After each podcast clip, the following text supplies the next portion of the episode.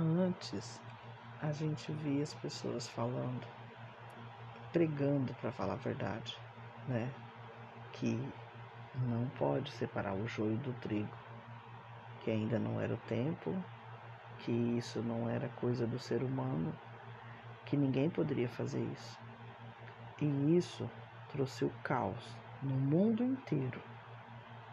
Hoje, se nós não regaçarmos a manga das nossas camisas e não colocarmos a mão na obra e fazer aquilo que Deus nos ensinou e praticar a política do nosso mundo, do nosso espaço, da nossa cultura, do nosso lugar, nós não teremos mais é seres humanos para esperar a volta de Jesus.